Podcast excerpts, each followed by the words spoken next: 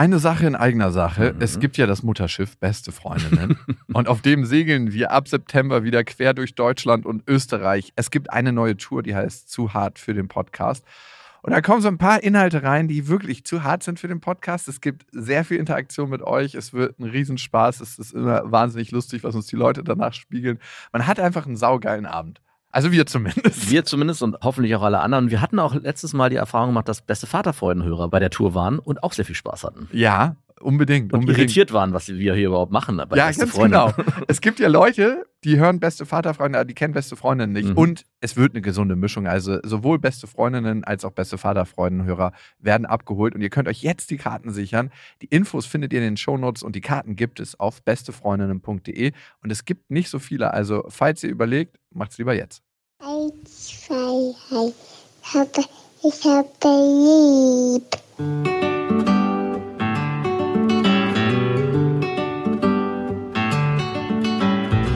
Das sind beste Vaterfreuden. Keine bösen Wörter. Halt die Fremde, alte Schöpfe. Setz dich bitte hin. Der langweilige Podcast übers Kinderkriegen mit Max und Jakob. Hallo und herzlich willkommen zu Beste Vaterfreuden. Hallo. Heute soll das Thema Anti-Dad sein. Und warum sind wir Anti-Dads? Weil wir so wenig da sind. Ja, du vor allem. Und damit können wir hervorragend hinweisen auf unsere anstehende Beste Freundinnen-Tour. Mehr Infos dazu auf bestefreundinnen.de. Nein, Quatsch. Bei Anti-Dads geht es nicht darum, dass wir zu wenig da sind. Und ich würde von mir behaupten, dass ich nicht wenig da bin, sondern. Nur wenig präsent. Nee, auch sehr präsent. Also wenn ich da bin, bin ich vor allem sehr präsent die Wochenenden sind meins mhm. und jeden Morgen ist meins. Nicht jeden Nachmittag, das kann ich tatsächlich so sagen, oder jeden Abend. Irgendwo muss ich dann die Stunden nachholen. Aber meine Tochter hat gerade total ihre Fixierung auf mich verloren und ist super Mama fixiert. Das heißt, immer wenn Papa ankommt, nein! Kenn ich. Das tut so weh. Ja. Nein! Oder ich will mich mal an sie rankuscheln. Dann so, manchmal tritt sie mich so mit ihren nackten Füßen weg. Sie läuft ja immer barfuß in der Wohnung. Dann habe ich so einen nackten Fuß im Gesicht, so ihren kleinen Hacken in meinem Auge. Nein! ich meine, ich denke mir mal, besser als nichts. es ist wenigstens irgendeine Form des Körperkontakts. Auf jeden Fall. Ich war auch immer sehr neidisch auf dich, weil deine Tochter so krass fixiert auf dich war von Anfang an. Ich habe das ja nie erlebt. Also bei mir war es immer so, dass sowohl meine Tochter als auch mein Sohn seit seit der Geburt eigentlich Mama fixiert sind. Und es gab zwischendurch mal so kurze, helle Momente, wo ich dachte, okay, jetzt bin ich mal dran. Aber die haben so ein, zwei Tage maximal angehalten und dann war es wieder Mama. Woran liegt das? Ich glaube, 80 Prozent der Kinder sind wahrscheinlich Mama fixiert, ne? Ich würde sogar sagen 95. 95. Also, das ist so ein richtiges, die Ausnahme bestätigt die Regelphänomen, wenn der Vater mal derjenige ist. Es sei denn, er ist alleinerziehend. Oh ja, gut, ey, ganz ehrlich. Natürlich, in so Angstsituationen kommt Lilla auch zu mir, da sagt sie dann, ja, okay, jetzt ist Vater gut genug, wenn sie sich erschreckt oder wenn sie irgendwie sich fürchtet, dann kommt sie sofort zu mir auf den Arm und ich denke mir so, ja, okay. Oder natürlich, wenn ihr kalt ist, am besten ist es, wenn ihr kalt ist, dann klammert sie sich so richtig wie so ein kleines Äffchen mit ihrem ganzen kleinen Körper um mich. Schaffst du da auch Situationen, damit sie Angst oder Kälte empfindet, damit du auch mehr kuscheln kannst oder so die Nähe spüren kannst? Es ist noch nicht so pervers abgeglitten, keine Sorge. so, dass du sie richtig krass erschreckst. Ich erschreck sie, also, ja, aber sie auch. will das, dass ich hinter der Tür warte und dann kommt sie immer wieder vorgelaufen und ich so, buh. Dann lacht sie immer wie so ein kleines Äffchen. Aber ich habe gestern mit einer gesprochen und die hatte eine super krasse Vaterfixierung. Aber da war der Vater Lehrer, die Mutter war nicht da, mhm. weil sie immer arbeiten war, die ist Krankenschwester und der Vater hat dann dem Kind zum Beispiel mal Gitarre vorgespielt und die haben zusammen gesungen und auch zum Einschlafen mhm. hat der Vater Gitarre gespielt und Singen war so ein Element, was sie verbunden hat. Und was anderes, was ich sehr geil fand, der Vater hat gesagt, du, ich möchte nicht, dass du so konsumgeil wirst, ich kaufe dir nichts, aber immer wenn du ein Buch haben möchtest, egal was es ist, kaufe ich dir jedes Buch. Ah, sehr gut. Und sie ist eine super krasse Leseratte geworden. Schön.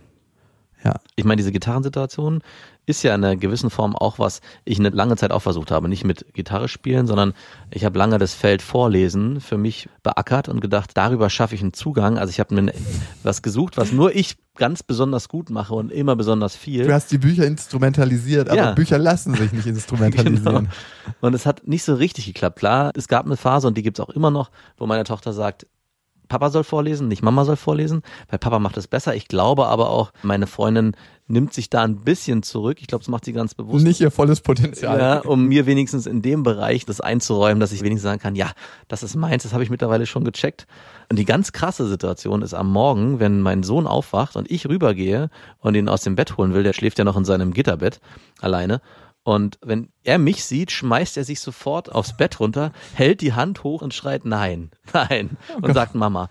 Und ich denke mir so jetzt, ja, okay, fick dich doch. Also das ist wirklich ein Gedanke, der Du undankbares Miststück. Du undankbares Miststück. Geh dann wieder zurück und sag, ey, du musst gehen. Und gestern, gut, dass wir die Folge machen, gab es seit langem die Situation, dass ich meinen Sohn ins Bett bringen konnte. Also Wow. meine Freundin war nicht da, muss man dazu sagen. Das sind dann immer ganz Ja. andere Momente, ne? Wenn, Das- die, wenn die Frau versterben würde. Also ich meine, ich wünsche es mir nicht. Ja, ich auch nicht. Aber, Aber vielleicht manchmal schon. aber dann wäre auf einmal ein ganz neues Setting. Ja. Jetzt bin ich hier die Nummer eins. Jetzt bin ich die Nummer eins. Und du musst jetzt auch, ne? Wenn du auch- Nähe willst und wenn du ins Bett gebracht werden willst und wenn du es schön haben willst, dann musst du dich verdammt nochmal anpassen. Ist es bei dir auch so, dass wenn du mit deiner Tochter, mit deinem Sohn alleine bist, ist es ganz anders, als wenn Mama dabei ist? Ja, klar. Und bei uns ist es gerade so, dass Lilla extrem verheult ist, wenn die Mama dabei ist. Oh, jetzt so, erst?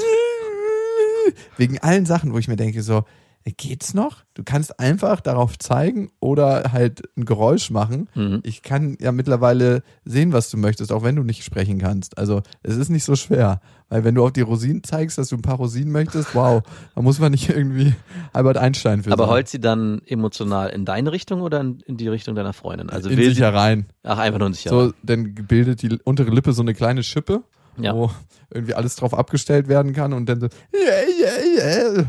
Und dann geht's halt irgendwie so.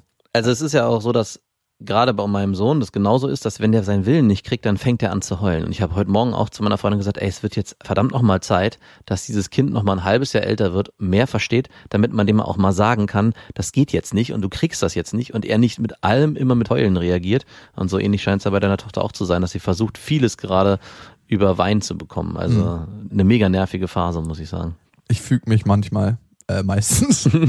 also morgens zum Beispiel, ne, wenn wir Frühstück machen, dann hat sie schon so ihre Rituale, die sie abläuft. Das Problem ist, wenn wir alle Rituale durchgehen, dann hat sie beim Frühstück keinen Hunger mehr. Und ihre Mama wundert sich dann immer, warum sie nichts isst. Dabei hat sie schon eine Banane gekriegt, Rosinen, Studentenfutter, getrocknete Mango, ein paar Käsescheibchen und Eierkuchen. Aber so einer ohne Mehl, sondern mit Reis und. Und dann wird gefrühstückt und dann nichts gegessen. Dann wird gefrühstückt, dann isst sie nur noch Apfelmark. Komisch. Wundert mich. Ja, ja, so, so ist das bei uns. Also, weil wir gerade dabei sind, ne, weil das dieses Heulen so extrem ist, gerade in dieser jetzigen Trotzphase mit anderthalb, es ist ja auch eine, frage ich mich auch wirklich manchmal, wer ist hier der Chef? Also, das ist gerade bei unserem Sohn, ist es ganz anders als genau als bei unserer Tochter, wo wir ganz viel immer sagen konnten und sagen nein und es hat auch funktioniert. Aber bei meinem Sohn habe ich oft das Gefühl, er ist der Chef. Wenn er was will und seinen Willen nicht bekommt, ist es manchmal so schwer auszuhalten, da hart zu bleiben, weil er wirklich das durchzieht, diese Heulerei. Der kann 20 Minuten durchheulen und wenn er das nicht kriegt, ist am Ende dann auch irgendwie nicht alles gut, weil dann wird er stinkig und fängt dann an, Maria zu ärgern in irgendeiner Form oder sie dann auch so, ja nicht zu hauen, aber dann sind die untereinander im Krieg. Also egal wie man versucht, konsequent zu sein und kommt am Ende immer raus, dass man eigentlich den Morgen ja mit sehr viel Anstrengung verbringt. Und es kommt schon das eine oder andere Mal vor, dass wir dann nachgeben. Und ich weiß, wenn man nachgibt in diesen Situationen, wird es natürlich für die nächsten Tage und generell nicht besser. Und da frage ich mich schon, wäre es wichtig, dass man hier in bestimmten Situationen hart bleibt? Und ich weiß, die Mütter würden jetzt sagen, nein, das ist eine Form der ja, Nähe, die die Kinder suchen, die man ihnen auch bieten muss. Was aber- denn Rosinen für eine Nähe? Ja, bei dir, ich weiß nicht, was bei dir. Nee, Immer, aber du, bei dir kriegst du ja die Rosinen, oder? Natürlich. Du bist ja der liebe Papa. A, weil sie dann ganz ruhig auf dem Arm ist und lecker kaut. Und B, weil ich denke mir, Rosinen sind ja nicht so was Schlechtes. Und ich habe das jetzt alles ausgeführt, weil ich mich manchmal frage, ob vielleicht diese Distanz, die auch zwischen mir und meinen Kindern herrscht und vielleicht auch jetzt bei dir und deiner Tochter auch daher kommt, dass wir mit unseren Grenzen, die wir unseren Kindern vorgeben, nicht klar genug sind. Also vielleicht sind die Mütter da in gewissen Situationen schon, und so erlebe ich es zumindest bei meiner Freundin, schon härter, sage ich mal, also konsequenter und demnach haben die Kinder einen besseren Rahmen, an dem sie sich orientieren können und fällt es ihnen auch leichter Zugang zu finden zu den Müttern. Die Frühstückssituation ist speziell, aber sonst hat Lilla eigentlich klare Grenzen und es gibt auch wenig Diskussion mit ihr. Das ist total krass. Eigentlich ist sie ein super einfaches Kind. Mhm. Ich sag, Lilla, wir müssen los, wenn wir bei Freunden sind. Dann sagt sie, okay, gib mir die Hand und wir gehen. Ja. Oder wir sind auf dem Spielplatz im Zoo oder irgendwo anders. Und dann sage ich, hey, wir müssen langsam gehen, wir müssen was essen. Und dann ist auch so, okay. Also es gibt nie die Situation, dass sie sagt so, nein, ich will nicht oder irgendwie sowas. Also Aber das sind Situationen, wo du alleine bist mit deiner Tochter, ne? und ja. immer wenn ich mit ihr alleine bin, funktioniert alles gut. Diese Fixierung hat sie natürlich auch nur, wenn meine Freundin dabei ist. Und da wird es ein bisschen schwieriger. Also mit der Erziehungsdynamik. Und zusätzlich kommt noch dazu, sie hat nicht nur die Fixierung auf ihre Mama, sondern auf alle Frauen in letzter Zeit. Also Aha. auf kleine Mädchen, auf ihre Cousinen, auf Omo, das Oma. Und ja, bei uns ist es Oa. Omu, es war letztens so, wir waren in dem alten Park in Berlin, wo ich aufgewachsen bin. Ja. Und da gibt's so Rehe und dann sind wir da lang gegangen. Und dann wollte ich ihr so die Hand geben, weil ich es einfach schön fand, dass wir, dass sie an der Hand laufen kann. Und sie so, nein, Omu. Und sie wollte nur bei Omu an der Hand laufen und bei ihrer Cousine, aber nicht bei mir. Und als ihre Cousine dann nicht wollte, hat sie mich so misskünstig auch noch mit an die Hand genommen, so, okay, du bist ein Notnagel. Und dann frage ich mich, das fühlt sich so an in dem Moment, als ob sie sich repräsentativ mit allen Frauen verbündet, Die du damals verletzt hast. um sich im Namen aller Frauen an mir zu rächen. Oder sie hat vom Papa die gleiche Frauenfixierung gelernt. Also, dass möglichst viele Frauen an die Hand nehmen. Ah gut, ich kann's verstehen. Also ich meine, Lilla wird noch gestillt und morgens und die Nacht gehört natürlich ihrer Mama und ihr. Das ist was sehr Intimes und was sehr Besonderes. Und ich schlafe ja nicht bei meiner Ex-Freundin mit im Bett und sage Ja. so, oh ja, okay, wir schlafen hier zu dritt im Bett, sondern ich schlafe für mich. Und ich muss aber schon gestehen, dass ich Lilla halt bei mir haben will. Dann komme ich morgens manchmal ins Bett und leg mich daneben. Mhm. Und es war eine ganze Zeit lang so, dass ich dann auch immer gekickt wurde, so von ihr so, nein, klick, hau ab. Aber jetzt mittlerweile findet sie es in Ordnung. Aber sie ist dann auch nicht so, dass sie zu mir kommt und sich auf mich rauflegt, sondern immer bei Mama. Na klar. Kriegst du eigentlich morgens dann auch ein bisschen Muttermilch noch ab? Mhm, ich krieg so drei Spritzer ins Gesicht und mach, verteilen mir die dann. Das ist nicht schlecht, wenn ein Kind lange gestillt wird. Nein, nein, also es tut nee. ihr voll gut. Man merkt, dass sie das total genießt. Das ist so für sie die krasse Höhle am Morgen, wo sie dann irgendwie noch gemütlich liegt und alle zehn Minuten die Brüste wechselt. Ich weiß nicht, wie ihre Mama das aushält. Auch diese ganze Dauerbestillung, aber sie hält das durch. Vielleicht ist es auch so, dass sie in allen Frauen, die sie auf der Straße sieht und alle Omas oder Omos potenzielle Milchtüten sieht und deswegen immer hofft, dass sie da was abbekommt. Ah, wenn sie erstmal abgestillt ist, meinst du? Ja, auch jetzt schon, ne? Dass es jetzt schon so in die Richtung geht. Sie spürt langsam, es könnte vielleicht irgendwann zeitnah enden, dass sie jetzt schon versucht, eine Ersatzmilchtüte zu finden, an der sie saugen kann. Was ich auf jeden Fall merke, ist, je mehr du von den Kindern möchtest, also dass du sie mal auf den Arm kommen oder dich drücken oder du sie drücken darfst, desto weniger möchten sie das. Ja. Und das hatte Stefanie Stahl ja auch gesagt, die Autonomie und Bindung. Ja.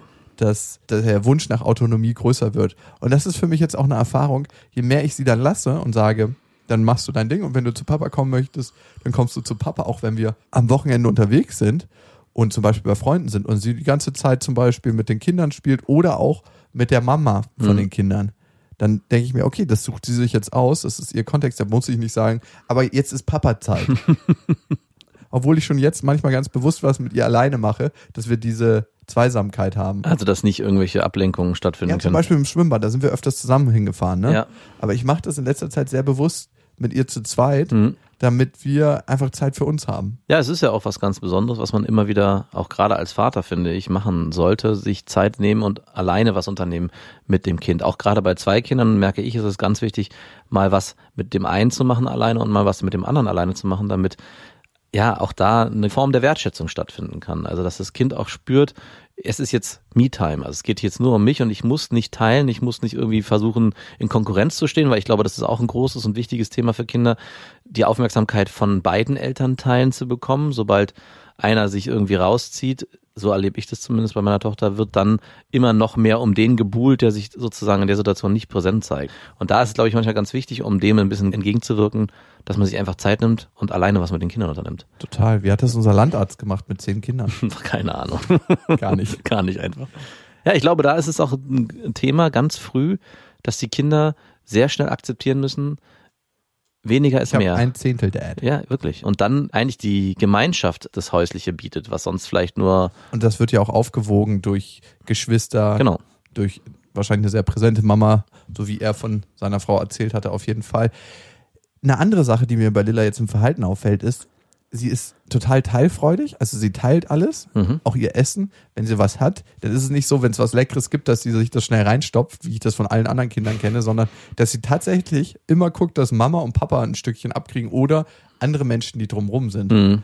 Und sie ist super lieb zu anderen Kindern. Sie streichelt die und Mhm. Noch. gestern wurde, ja, wahrscheinlich noch, ne? Und gestern war so ein anderes Kind da und das hat sie dann immer gestoßen. Wenn sie so ganz lieb einmachen wollte, hat sie hart weggestoßen. Das tat mir so weh, als ich das gesehen habe. Ja, das Kind hatte ein besonderes Autonomiebedürfnis. Total anscheinend. Aber ich frage mich, woher kommt das, dass sie so lieb im Moment ist? Also das Teilen ist Das geht vorbei. Ja, das ist eine Form des sozialen Kontaktes. Also auch Felix teilt die ganze Zeit und vergisst dabei das Essen. Und dabei geht es auch nicht darum, dass ich irgendwie was zu essen kriege, sondern es ist für ihn ein Spiel, mir was zu geben. Und er freut sich dann, wenn ich das dann nehme und esse, weil da passiert was. Also eine Aktion führt zu einer Reaktion. Ah, okay. Ich dachte schon, sie ist großzügig, okay. Das auch. Also natürlich ist die Aufgabe der Eltern dann in dem Zusammenhang, das Kind dafür zu loben, dass es so toll teilt und dass es schön ist, dass es sozusagen von sich was gibt und nicht alles rafft und für sich behält. Also gerade bei Essen und Essen ist ja für Kinder eigentlich so das Einzige, wo die am Anfang auch einen materiellen Wert zuordnen Und können. Spielsachen. Und natürlich Spielsachen. Jetzt frage ich mich, ist das erzogen, glaubst du, dieses Teilen, anerzogen oder ist das was, was eher genetisch definiert ist, dass jemand großzügig ist? Weil sie hat auch jetzt schon so Sachen, um die sie sich kümmert. Sie will ihre Puppen wickeln und ich habe sie jetzt nicht geschlechterspezifisch erzogen. Mhm. Also sie hat auch Autos, ne? aber sie fixiert sich eher auf die Puppen und will halt sich um die kümmern, ist so ganz lieb mit Tieren. Und ich frage mich, wir haben ihr das nicht so vorgelebt, also es kann gar nicht so erzogen sein. Doch, doch, das ist es am Ende. Ihr habt schon vorgelebt. Also das, was sie nämlich in dem Moment, wo ihr sie wickelt und mit ihr Klar, aber wir wickeln ja auch, also ich spiele auch mit Autos. Ja, aber trotzdem ist, und das frage ich mich halt, wo das herkommt, dass bei Mädchen das so präsent ist, dieses Puppenthema, weil ich habe ja den direkten Vergleich, für Felix ist es so, ja, die Puppe wird mal hinter sich hergeschliffen, aber eigentlich sind es eher Sachen durch die Gegend fahren und irgendwie auch grober Sachen durch die Gegend werfen und vielleicht mal irgendwo draufschlagen. Und dass trotzdem bei meiner Tochter ganz früh auch schon dieses Puppenthema so präsent war und vor allem auch dieses fürsorgliche Wickeln, Pflegen, Essen geben, also all das, was auch mit ihr gemacht wurde. Und deswegen sage ich, es ist ja am Ende nur ein angelerntes Verhalten. Das Kind kriegt mit, das wird mit mir gemacht und das Spiel ist ja am Ende nur eine Kopie dessen, was die Eltern ihr sozusagen vorleben. Also im Spiel verarbeitet das Kind am Ende ja die Alltagssituation, die es von den Eltern vorgelebt bekommt und hat dann auch die Möglichkeit, die Sachen für sich zu erlernen. Wie gehst du denn jetzt mit der Anti-Dad-Fixierung um? Was machst du daraus? Also ganz pragmatisch mittlerweile, weil ich Dann halt nicht, ihr Rotzlöffel. Genau, also es gibt oft die Situation, wo ich wirklich sage, ey, wenn du keinen Bock hast, dann ist es mir mittlerweile auch nicht egal, aber ich steck da nicht mehr so viel Energie rein. Also eine Zeit lang habe ich wirklich versucht, ganz viel, und das Vorlesebeispiel war eins, dass ich mir Zeit genommen habe, um Situationen zu schaffen, um zu zeigen, guck mal, ich kann auch, ja, ich bin auch da. Ich bin auch toll. Ich bin auch toll. Auch wenn ich nicht Milch geben kann, gibt's Dinge, die ich auch kann. Und ich habe mich zurückgezogen, ja, und habe eher meine Felder mir erarbeitet, wie das Vorlesen, wie bestimmte Spielsituationen toben. Und dadurch gibt's eine andere Form des Zugangs und Kontaktes, wo ich merke, das ist auch ganz wichtig und das ist mein Feld und das ist gleichwertig wie dieses fixierte Kuschel- und Jammerthema. Und da bin ich ja froh, dass ich das gar nicht so habe. Also ich meine, die Fixierung ist ja nicht nur positiv, du hast es vorhin beschrieben. Dieses Weinen und Jammern, das passiert ja vor allem den Müttern oder zumindest meiner Freundin. Also es ist, jedes Leid, jede Situation wird immer über Weinen gelöst. Und wenn ich alleine mit meinen Kindern bin, passiert es oft nicht in der Form. Und ich kann auch da pragmatischer umgehen mit denen, indem ich sage, ja, es ist jetzt so, äh, tut nicht so doll weh, streiche einmal im Kopf und dann ist das Thema erledigt und es wird weitergespielt. Indianer kennen keinen Schmerz. Ja, so hart nicht, aber dass man da auch einfach nicht So ein asozialer Spruch. auf jeden Fall nicht so hart mit diesen Situationen umgeht. Und ich glaube, das ist auch der einzige Weg für einen Vater, wenn er diese Situation so erlebt, sich nicht zu sehr zu fixieren auf das Kind, sondern sich eher zurückzuziehen und sich Inselsituationen zu suchen, wo er das dann erfahren kann. Und es gibt dann auch, und ich hatte gestern genau das Beispiel, dass ich zu meinem Sohn nur die Arme aufgehalten habe, meinte, willst du zu Papa kommen? Und er kam dann zu mir, hat sich auf meine Brust gelegt und dann eine halbe Stunde mit mir gekuschelt. Und das sind dann so eine goldenen Momente, die sind mir fast mehr wert, als wenn dieses Kind die ganze Zeit an mir klammern würde. Weil ich finde, das sind so eine goldene Momente, so nenne ich sie für mich, die sind einfach anders schön, weil sie nicht so oft vorkommen und ich sie deswegen höher bewerten muss. Ich habe ja immer noch die Hoffnung, das kommt zurück. Ich glaube, das wird schwer. Der Zug ist abgefahren? Nicht abgefahren. Aber ich glaube, du siehst ihn in der Distanz und du weißt nicht, ob es nur eine Einwegfahrt ist oder ob was anderes zurückkommt, nämlich eine Tochter, die irgendwann autonom im Auto kommt und sagt, Papa, lass mal was unternehmen, also lass was anderes machen und nicht dieses. Mit 21 dann oder wann naja, ich, glaub, zurück? ich, hoffe früher. Ich denke, so mit sieben, acht könnte das nochmal anders wiederkommen. Wow. Das ist eine lange Zeit. So fucking lange muss ich warten. Trotzdem haben wir eine schöne Zeit. Das ist mir nur in letzter Zeit aufgefallen. Aber glaubst du vielleicht, es ist auch deswegen so, weil du dir, und das erlebe ich ja schon, ganz bewusst Zeit nimmst am Wochenende und diese Zeit so komplett blockst, dass wenn ihr dann zusammen seid, deine Tochter eigentlich eher erlebt, Mama macht den Alltag, ja, den machst du zwar auch morgens in kurzer Form, aber Mama ist eher für den Alltag, für das Schlafen, für das ganze Versorgungsthema zuständig und Papa ist mit mir immer in, nicht Aktion, aber da gibt's Inselzeiten, wo ich einen ganz anderen Zugang zu ihm bekomme und deswegen ist die Fixierung eine andere Form, dass es vielleicht daran liegt. Dass sie sich da mittlerweile schon dran gewöhnt hat. Ja, genau. Also zur Arbeit gehen ist zum Beispiel kein Thema mehr. Mhm. Da ist sie jetzt gar nicht mehr so weinerlich. Genau, weil das ist ein Punkt, den ich meine, dass es erlernt ist. Papa ist nicht immer da, sondern nur in bestimmten Nur in- selten. Nee, aber in bestimmten Situationen ganz präsent. Und Mama ist das Gefühl, ist immer da und deswegen ist die einzige Person, auf die ich mich auch immer fixieren kann und immer verlassen kann, Mama. Und so erlebe ich es ja bei mir auch. Das ist eine Entscheidung, die wir getroffen haben. Und da wäre jetzt die Frage, wie es ist, wenn das Modell andersrum läuft. Würdest du es aufgeben für eine stärkere Kindfixierung, alles was du hast? Weil ich gerade, was ich eben beschrieben habe, diese goldenen Momente einzelstehend für sich so schön empfinde, dass ich gar nicht unbedingt mehr brauche. Also es ist nicht so, dass ich unerfüllt bin, weil meine Kinder ja. nicht so fixiert sind auf mich, sondern ich merke, dass jeder, also Vater und Mutter, in der Beziehung, in der wir uns befinden und wie wir unsere Familiensituation gestalten, ja, jeder seine Rolle so einnimmt, dass er sich auch in der Rolle wohlfühlt. Solange das für beide Parteien so gut ist, würde ich nicht tauschen wollen, nein. Du? Nein. Also dich würde ich mich wirklich mal gerne so ein Jahr lang Home. Dad vorstellen. Nur Home Dad, kein Funkenarbeit, nichts anderes. Nur Home Dad. So, so Ich glaube, man unterschätzt tatsächlich, wie anstrengend das ist. Also absolut. jeder Mann, der da einen überheblichen Spruch hat, der weiß nicht, wovon er redet. Nee. Kommen wir zu einer anderen Sache, die auch sehr wichtig ist. Ihr könnt ja diesen Podcast abonnieren auf Spotify, auf dieser, überall, wo es Podcasts gibt und auf iTunes. Und genau da könnt ihr Kundenrezensionen hinterlassen. Und da hat jemand geschrieben, die Betty Joe 85, SUV-Bashing, ein Stern. Jetzt auch noch hier? Ich fahre einen modernen SUV, erzeuge aber mit Sicherheit weniger CO2 als jemand, der täglich mit seinem alten Diesel 60 Kilometer zur Arbeit pendelt. Die Arroganz mancher Großstädter, die an ein perfektes Verkehrsnetz angebunden sind, ist manchmal kaum zu ertragen. Lieber mal Dinge wie Motorsport verbieten oder Langstreckenflüge, Bali und Co. reduzieren oder Wasser- und Wintersport weglassen, als anderen den Alltag immer mehr reglementieren zu wollen.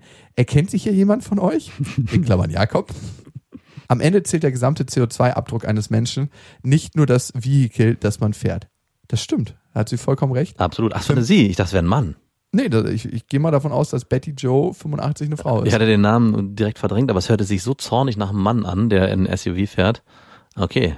Wow. Ich finde, du hast völlig recht, Betty Joe. Ich finde nur, dass man am einfachsten tatsächlich das Fahrzeug ändern kann. Also Ja. für mich hat ein SUV null Funktionalität. Also entweder fahre ich einen Geländewagen, weil ich ein Förster bin, Mhm. oder ich fahre einen Minivan, weil ich viel Platz brauche. Aber ein SUV, Oder ein Kombi.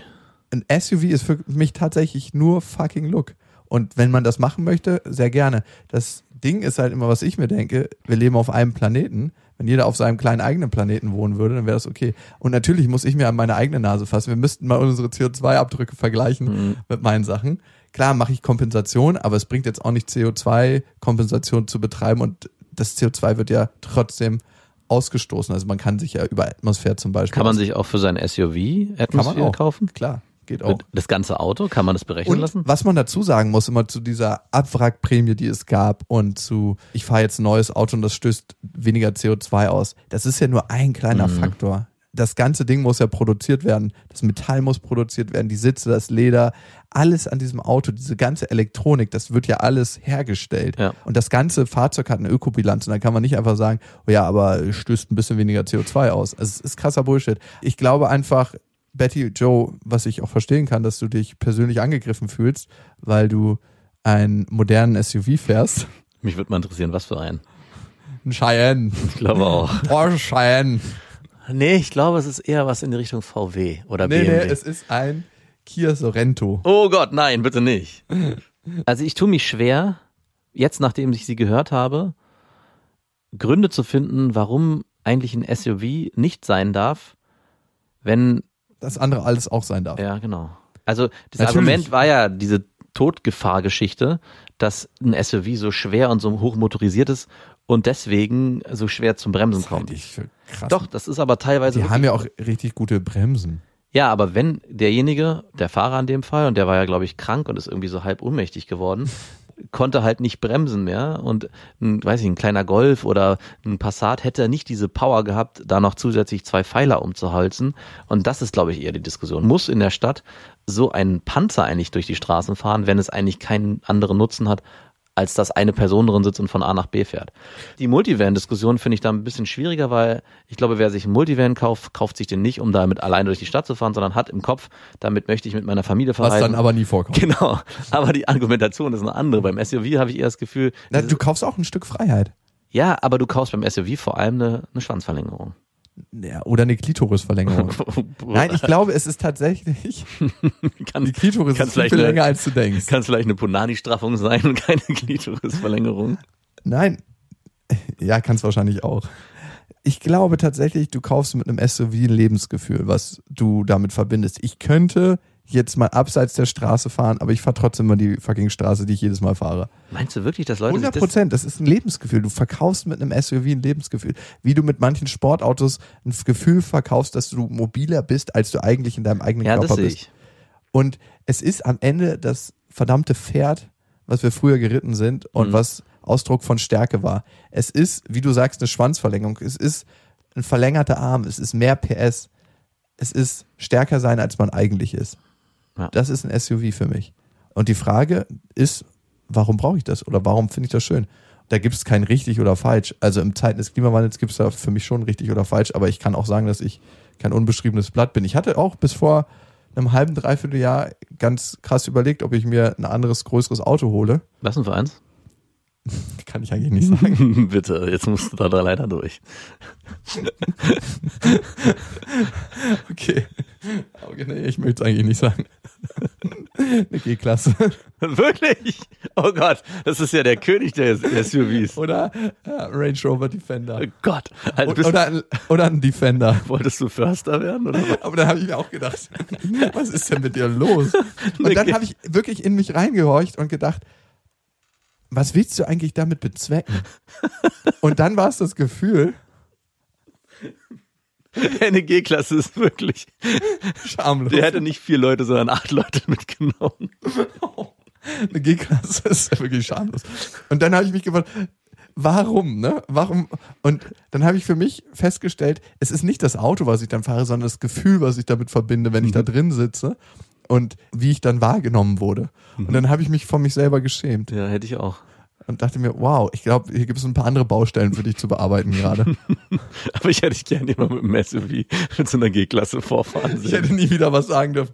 Und warum ich jetzt gegen SUV bashe, ist mein innerer Zorn, dass ich mir das nicht gekauft habe Ich glaube auch. habe. Eigentlich würdest du auch gern Eigentlich würde ich auch im gerne. Kia Sorento fahren. Hey, genug SUV-Bashing. Betty, vielen Dank für die Ein-Stern-Bewertung. Und wir hören uns. Die Mail kommt von Maria und Maria schreibt, dass sie und ihr Mann uns gerne hören und dass sie das auch oft zusammentun. Sie hat eine Frage zum Thema Übernachtung. Ich bin der Auffassung, unsere Tochter ist 24 Monate alt, schläft im eigenen Bett und ist eigentlich schon recht eigenständig. Jedoch denke ich, sie sollte so lange zu Hause bleiben und schlafen wie möglich. Mein Mann sieht das viel lockerer und will sie bei den Schwiegereltern übernachten lassen. Ab wann habt ihr eure Kinder woanders übernachten lassen und gibt es eine Zeit, die zu früh ist? Hm. Spannende Frage, mit der ich mich auch regelmäßig mit meiner Freundin darüber auseinandergesetzt habe und wir ja, dann auch irgendwann zu einer Lösung gekommen sind. Ich hätte mir das ehrlich gesagt ein bisschen früher gewünscht. Meine Tochter hat, glaube ich, das erste Mal mit anderthalb bei der Mutter meiner Freundin geschlafen. Und ich habe von einem guten Kumpel schon viel, viel früher erfahren, dass bei dem das ja eigentlich schon nach einem halben Jahr stattgefunden hat, was ich persönlich eigentlich zu früh fand. Aber wenn ich dann drüber nachgedacht habe, dachte ich mir, was ist eigentlich dabei, wenn die Beziehung zu den Eltern so gut ist und man das Gefühl hat, das eigene Kind ist bei denen so gut aufgehoben, dass man das auch übergeben kann. Und ich glaube, es geht gar nicht so darum, einen richtigen Zeitpunkt zu finden, also ist es zu früh oder ist es zu spät, sondern wie ist die Verbindung und wie ist das Gefühl zu den eigenen Eltern oder den Schwiegereltern und hat man das Gefühl, dass die eigenen Kinder oder das eigene Kind dort gut aufgehoben ist? Ist das Kind dort auch emotional gut versorgt, weil die physische Versorgung findet meistens von den Großeltern vielleicht sogar besser statt als zu Hause, weil es dort eher darum geht, das Kind gut zu füttern und satt zu bekommen. Mhm. Aber ich finde, es geht vor allem um dieses gute emotionale Gefühl, was man braucht, dass man sagt, ich habe ein gutes Gefühl, mein Kind abzugeben zu meinen Eltern oder den Schwiegereltern. Und Maria, was so natürlich auch mit drin stecken könnte, ist das Gefühl von, das Kind verlässt jetzt im ersten Moment das Haus ne? mhm. und ist gar nicht mehr so auf mich fixiert und gebunden an mich und erlangt ein Stück Autonomie und Autonomie der Kinder kann den Eltern auch Angst machen und sich damit auseinanderzusetzen. Also einmal zu gucken, was sind deine Bedürfnisse und einmal, was sind tatsächlich die Bedürfnisse des Kindes. Ich bin da sehr frei. Mhm. Also wenn ich merke, meine Tochter hat einen guten Draht zu ihrer Oma oder zu ihrem Opa, und sie möchte gerne da übernachten oder sie möchte gerne bei meiner Schwester übernachten, die wohnt ja gleich nebenan und dort bei ihren Cousinen schlafen. Warum eigentlich nicht? Das ist ihr Bedürfnis nach Abenteuer mhm. und nach Freiheit. Und wenn man Wege vereinbart, dass man schnell wieder zurücktauschen kann und wenn man auch in der Nacht bereit ist, mal einen Weg auf sich zu nehmen, und das ist, glaube ich, gar nicht ja. so unwichtig, dann finde ich, soll das Kind ruhig das ausprobieren. Mhm. Also bei uns geht es halt noch nicht, weil Lilla noch gestillt wird, aber sobald sie nicht mehr gestillt wird, werden wir da Sachen ausprobieren, da bin ich mir sicher, weil meine Ex-Freundin da auch relativ freidenkend ist. Ist es so? Also ist es so, dass deine Ex-Freundin auch, genau. Nein, weiß ich noch nicht genau. Ich habe manchmal das Gefühl, dass sie zum einen vielleicht Schwierigkeiten hat, loszulassen, zum anderen sich das aber auch wünscht, mhm. mehr Autonomie über ihr eigenes Leben wieder zu haben. Ja. Also es ist so ein zwiegespaltenes Gefühl bei ihr. Sie genießt das total mit unserer Tochter, aber sie genießt auch ihre Freizeit und braucht das auch und das ist ganz klar. Und meine Mutter wünscht sich total die Zeit. Klar. Und die kommen auch super gut miteinander zurecht. Genauso lustigerweise wie der Vater von meiner Ex-Freundin. Also es ist lustig. Ihr Opa mütterlicherseits und ihre Oma väterlicherseits, die liebt sie total. Also bei uns genau umgekehrt. Bei mir ist es so, dass sie meinen Vater sehr liebt und mhm. eigentlich mit dem gerne spielt und zu ihm will, wenn es zu Opa oder Oma geht. Und auf der Seite meiner Freundin ist es ihre Mutter. Was ich auch verstehen kann. ja, ich auch. Ich finde, es spielt ein großer Punkt, den hast du auch gesagt, mit rein. Das ist Angst der Mütter, glaube ich, das Kind wegzugeben. Nicht nur aus dem Gefühl heraus, das Kind wird jetzt autonom und selbstständig, sondern ich bin dann nicht mehr so wichtig für mein Kind oder beziehungsweise ich bin doch die Person, die sich kümmern muss und wenn ich das nicht mehr muss, was ist denn dann in dem Moment meine Aufgabe? Also ich ja, glaube, stimmt, man verliert eine Aufgabe wie ein Job. Sogar für diesen einen Tag und ich glaube, das ist so eine Grundangst. Arbeitslos. Genau, man ist gefühlt arbeitslos. Kinderarbeitslos. Und ich finde, das hast du auch noch angesprochen, das ist ganz wichtig, ab dem Moment, wo die Kinder sich selber auch äußern können, auch auf das Bedürfnis der Kinder einzugehen. Also bei unserer Tochter war das so, dass sie es lange selber nicht wollte und wir darauf auch Rücksicht genommen haben mittlerweile will sie es und dann sagen wir auch klar, warum nicht. Also wenn ein Kind aber von sich aus ganz lange sagt, ich möchte nicht zu Oma und Opa, ich möchte zu Hause bei Mama und Papa bleiben, kann man zwar versuchen, dafür zu arbeiten, dass es auch dort schläft, weil ich finde, es ist auch wichtig, dass das Kind den Schritt lernt, woanders zu schlafen, zum Beispiel bei Opa und Oma, um halt auch autonom zu werden. Aber wenn die Ängste so stark sind und das Bedürfnis bei Mama und Papa so lange zu bleiben wie möglich, dann sollte man das auch respektieren. Mhm. Auf der anderen Seite finde ich es aber auch ganz wichtig, dass die Eltern mal für sich, und das erlebe ich immer wieder, deswegen bin ich ein absoluter Freund davon, dass wenn beide Kinder woanders übernachten, dass die Eltern auch mal Freizeit haben für sich, dass man wenigstens mal einmal einen Abend für sich hat und Gangbang mit Freunden bei genau, sich zu Hause verstanden. Gangbang zu Hause mit Freunden zu Mit so einem schlechten Sekt. Und morgens mal auszuschlafen und nicht diese ständige Präsenz, die die Kinder ja einfordern, immer befriedet werden muss, dass man einfach auch mal sagen kann, ey, jetzt bin ich mal dran und niemand und es ist so ein befremdliches Gefühl, wenn beide Kinder nicht zu Hause schlafen, dass man dann. Und der Freundin sagt, jetzt bin ich mal dran. jetzt bin ich mal dran. Jetzt kümmerst du dich mal um mich. Und es macht nichts, wenn jetzt gleich hier in zehn Minuten Frühstück ans Bett auftaucht. Kannst du dich noch erinnern, wann du das erste Mal woanders übernachtet hast? Nein, weil das muss sehr spät gewesen sein. Meine Großeltern haben in Süddeutschland gelebt und wir haben in Berlin gelebt. Meine Eltern sind früh weggezogen Und von daher hat woanders schlafen erst bei Freunden stattgefunden, gar nicht bei Verwandtschaft. Bei mir war es tatsächlich das erste Mal bei Oma und Opa, aber das erste Mal woanders war auch sehr, sehr spät bei mir. Ich glaube mit fünf oder sechs, Mhm. weil ich ein sehr ängstliches Kind war. Ich wollte immer zu Hause übernachten. Siehst du? Und auch später habe ich dann sehr ungern woanders übernachtet, weil mir war das einfach nichts. Ich wollte immer zu Hause in meinem kleinen Bettchen oder bei Mama und Papa schlafen und nie woanders. Und Krass. auch als ich älter war, hatte ich dazu nicht so einen Bock. Elf, zwölf, dreizehn, es war nicht so, dass ich dachte, juhu, woanders übernachten, sondern schlafen war immer in meinem eigenen Nest. Echt? Ich hatte da krass Bock drauf. Ich habe lieber woanders geschlafen, als dass ich zum Beispiel Freunde zu mir eingeladen habe. Ach ja, okay. Ja. Wow. Nee, das war bei mir anders. Und mittlerweile schlafe ich ja sehr, sehr viel in Hotels. Und bei anderen. Nein, nicht meine. Und das hat sich total gelegt. Obwohl ich immer noch am allerliebsten zu Hause schlafe. Wer nicht? Und ihr wisst ja, es gibt kein richtig oder falsch. Erziehung ist einfach anders. Macht's gut. Das waren Beste Vaterfreuden mit Max und Jakob. Jetzt auf iTunes, Spotify, Deezer und YouTube. Der 7-One-Audio-Podcast-Tipp.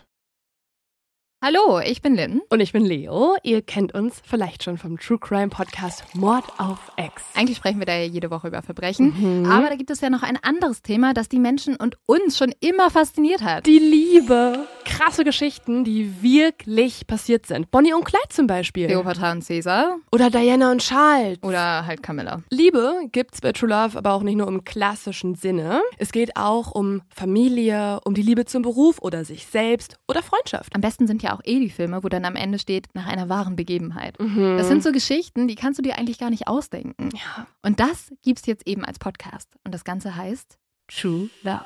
Ja, der Name sagt's eigentlich schon. Aus True Crime wird True Love. Krasse Geschichten, Plot-Twist und verrückte Protagonisten. Es ist also in anderen Worten ein Podcast für alle, die True Crime hassen, aber auch für alle, die True Crime lieben. Macht euch bereit für ein neues Podcast-Genre, True Love. Oh, ich kann es gar nicht abwarten, euch die Geschichte zu erzählen von zum Beispiel dem Jungen, der nach seiner Mutter gesucht hat. Jahrelang, auch wenn ich wahrscheinlich dabei heulen werde. Oder die Geschichte von Sissy. Also der Film ist nichts dagegen. Ab dem 20. Oktober, überall wo es Podcasts gibt, True Love. Echte Geschichten, wahre Liebe. Voller Werbespruch, oder? Ja, aber es ist ja auch schön. Der Podcast macht ja glücklich. Ja, deswegen jetzt am besten direkt abonnieren.